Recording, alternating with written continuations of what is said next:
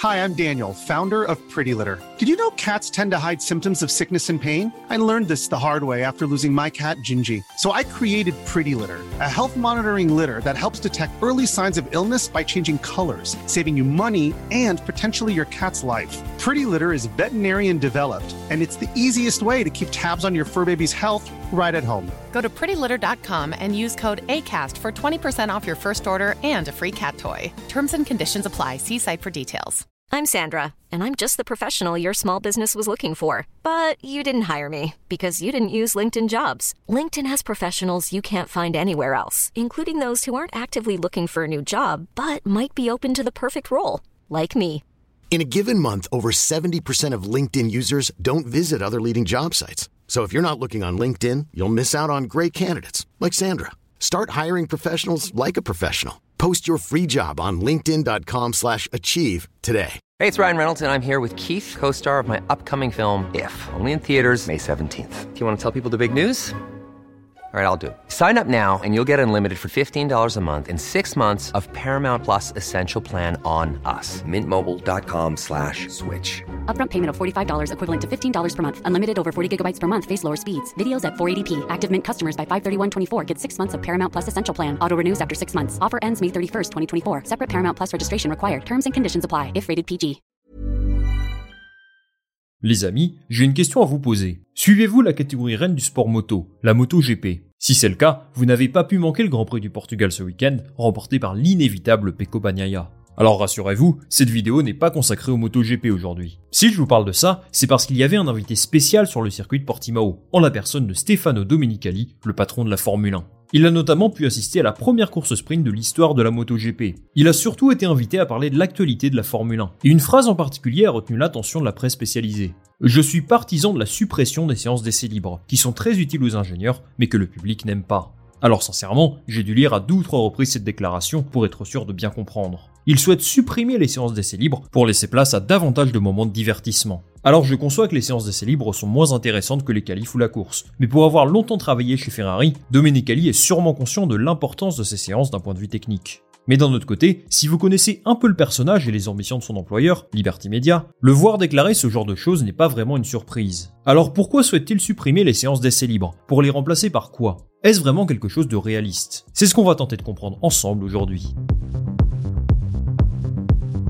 Tout d'abord, il me semble important de rappeler en quoi consistent les essais libres. Lors d'un week-end en format classique, trois séances d'essais libres d'une heure sont prévues, deux le vendredi et une le samedi, un peu avant la qualification. Ces trois heures d'essais libres ont plusieurs objectifs. Le premier est de permettre aux écuries de tester différentes configurations sur les deux monoplaces. Vous le savez, les circuits prévus au calendrier ont des caractéristiques différentes, et les écuries amènent donc des composants spécifiques à chaque nouvelle épreuve. Certaines pièces sont utilisées pour la première fois, et d'autres ont reçu des évolutions par exemple. Les ingénieurs ont donc besoin d'expérience en piste pour comprendre comment fonctionne la monoplace dans ces conditions. Cela permet de faire un comparatif entre les données de simulation et la réalité de la piste. Également, certains circuits connaissent des évolutions d'une année à l'autre. Ça peut être un resurfaçage de la piste, un virage supprimé, une ligne droite plus longue, bref, beaucoup de choses qui peuvent changer la performance de la monoplace. Et bien sûr, elles sont également extrêmement importantes pour découvrir de nouveaux circuits. Pour les pilotes, c'est aussi quelque chose d'essentiel. Cela leur permet de s'habituer au circuit, de le découvrir s'il est nouveau ou s'il a été modifié, et d'engranger un maximum de roulage. Leur retour sur les différentes configurations de la voiture est extrêmement précieux pour les ingénieurs. Les séances d'essais libres sont donc nécessaires au bon déroulement du week-end. Alors, pourquoi Stefano Domenicali souhaite-t-il s'en séparer?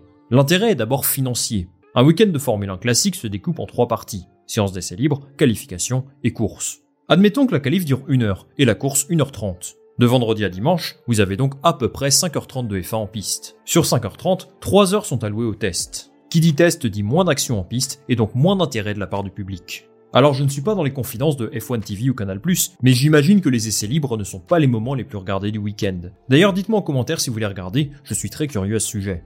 Forcément, il y a également un problème d'horaire. La plupart des téléspectateurs travaillent le vendredi. À moins que la séance d'essais libres ait lieu le soir ou tôt le matin, ça incite encore moins à regarder. Pourtant, et ça va peut-être vous surprendre, mais il y a un vrai intérêt commercial pour la journée du vendredi.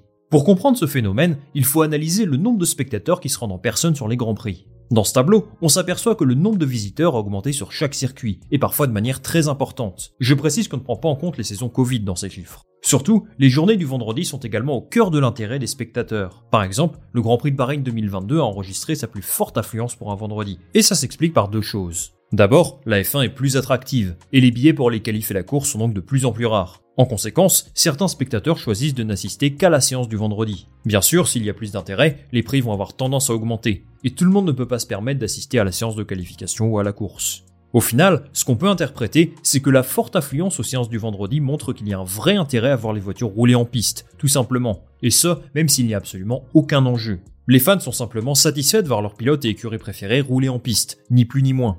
La réflexion de Stefano Dominicali et de Liberty Media vient de là. Si les fans sont prêts à se rendre sur le circuit alors qu'il n'y a rien à jouer, qu'est-ce que ça serait si quelque chose de plus intéressant avait lieu? Et ce qui est frappant, c'est que les modifications apportées au format du week-end ces dernières années vont totalement dans cette direction.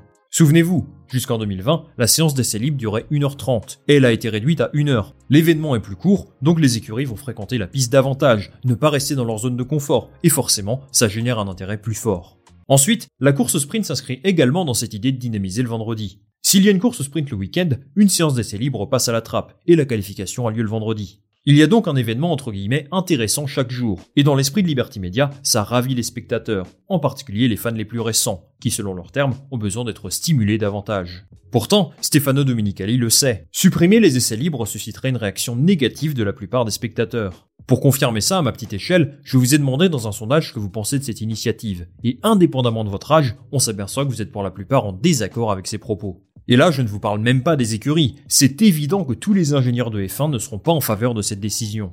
Domenicali a bien sûr ça en tête, et quoi qu'on puisse penser du personnage, il connaît l'importance d'une séance d'essai libre pour une écurie de F1. Alors concrètement, que souhaite-t-il mettre en place? Comment répondre aux besoins du spectateur tout en respectant les contraintes et les envies des écuries? Soyons clairs, il est inenvisageable pour lui de supprimer totalement les séances d'essai libre. Ce n'est pas possible. Il fera face au mécontentement des spectateurs bien sûr, mais surtout à celui des écuries et des pilotes. Par contre, Dominicali souhaite sans doute réformer le format tel qu'on le connaît actuellement. C'est une information qui nous est donnée par le site spécialisé Motorsport. Certaines écuries jugeraient qu'il y a trop de temps d'essai libre lors d'un week-end de course traditionnel. Cela leur donnerait beaucoup trop de temps pour travailler sur les réglages de la monoplace, et donc la probabilité qu'une écurie se trompe est plus faible qu'avec deux séances d'essai libre par exemple. En fait, la course sprint a fait évoluer les mentalités. Dans cette configuration, la deuxième séance d'essai libre du vendredi disparaît pour laisser place à la qualification. Dans ce contexte, les écuries ont donc moins de temps de préparation et ils doivent optimiser leur séance d'essai libre pour arriver en qualif dans les meilleures dispositions. Il y a donc une prise de risque plus importante, moins de préparation, plus d'imprécision et donc plus d'intensité que lors d'un vendredi en format classique. Aujourd'hui, Liberty Media voit ça comme un vrai accomplissement, puisqu'ils estiment que tout le week-end est intéressant dans cette configuration. Mais il reste deux problèmes. D'abord, lors d'un week-end en format sprint, il y a une séance d'essai libre qui est assez mal positionnée, celle du samedi. Vu que le sprint a lieu quelques heures après, il n'y a que très peu d'intensité lors de cette séance. C'est logique, les écuries ne vont pas tester des configurations dangereuses. L'enjeu est de pouvoir prendre part à la course sprint. Le deuxième problème pour Liberty Media, c'est qu'il n'y a que 6 courses sprint entre guillemets. Alors soyons clairs, je ne suis pas en train de vous dire qu'il en faudrait plus, pas du tout. D'ailleurs, il me semble que ce n'est absolument pas à l'ordre du jour. Mais pour Liberty Media, le problème qu'il rencontre le vendredi a donc lieu à 17 reprises dans l'année, sur 23 courses. Ces 17 week-ends avec 3 séances d'essai libres ennuyeuses, selon eux encore une fois, c'est ça le vrai combat de Stefano Dominicali. Il souhaite apporter un petit peu de piment à tout ça, et il a quelques idées. Il y a quelques mois, il avait déjà exprimé un certain nombre de propositions pour révolutionner le planning d'un week-end de Formule 1. Première chose, il envisage d'accorder des points lors des séances d'essai libres. Il n'a pas précisé combien exactement, mais on peut imaginer le pilote réalisant le meilleur tour décrocher un ou deux points. Cela donnerait un attrait plus important à la séance, puisqu'il serait alors possible d'inscrire 3 ou 6 points si le pilote en question domine toutes les séances d'essais libres. Le plus gros problème ici, à mon sens, c'est qu'un championnat pourrait se décider pendant les essais libres. Au hasard, imaginez Max Verstappen devenir champion du monde à l'issue de la deuxième séance d'essais libres au Qatar ou à Singapour. Vous admettrez que ce n'est pas le plus prestigieux qui soit. Autre idée évoquée par Dominicali, les séances d'essais libres pourraient déterminer l'ordre de départ de la course sprint, avec la possibilité d'avoir une grille inversée.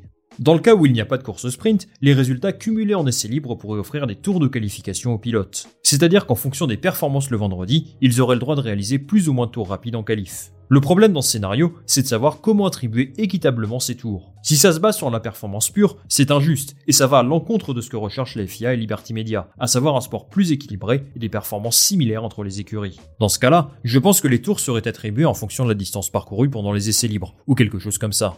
Comme vous le voyez, ces séances d'essais libres qui, selon Liberty Media, n'ont que très peu d'intérêt, sont pourtant au centre du débat. Les questionnements de Stefano Dominicali sur ce sujet sont légitimes et dans la continuité de la stratégie de son employeur. Mais il doit aujourd'hui répondre à deux problématiques majeures. D'abord, il doit réussir à rendre meilleur le format sprint. Ce n'est pas impossible qu'il teste une sorte de mini-qualif exclusive à la course sprint, qui déterminerait l'ordre de départ de cette course uniquement, et qui remplacerait donc la FP2 telle que vous la connaissez aujourd'hui. Ce format 2.0 doit non seulement plaire aux spectateurs, aux écuries, mais surtout aux pilotes. On sait que Max notamment n'est pas du tout fan du format, et c'est loin d'être le seul. La deuxième problématique, c'est d'apporter un intérêt supplémentaire aux séances d'essais libres traditionnelles sans mettre en danger les équipes et sans dénaturer le sport. Rien n'est statique en Formule 1, et les règlements ont toujours évolué. Je m'attends donc à voir des changements dans le format du week-end assez rapidement, peut-être dès la saison prochaine ou alors la suivante. C'est un sujet important, parce que la F1 telle qu'on la connaît va changer, sans aucun doute. On suivra ensemble le développement de tout ça, en espérant que Stefano Dominicali trouvera une solution qui satisfera toutes les parties. La mission s'annonce difficile, si ce n'est impossible. Et vous, qu'est-ce que vous pensez des propositions de Stefano Dominicali Pensez-vous que le format du week-end doit être réformé, ou au contraire, que les séances libre doivent rester telles quelles? Dites-moi ça en commentaire, et je lirai tout ça attentivement. Merci beaucoup d'avoir regardé cette vidéo. Comme d'habitude, si vous souhaitez soutenir la chaîne, vous pouvez partager ça autour de vous, liker et surtout vous abonner. C'est vraiment la meilleure façon de me soutenir. On va se retrouver très rapidement pour une nouvelle vidéo. Salut à la prochaine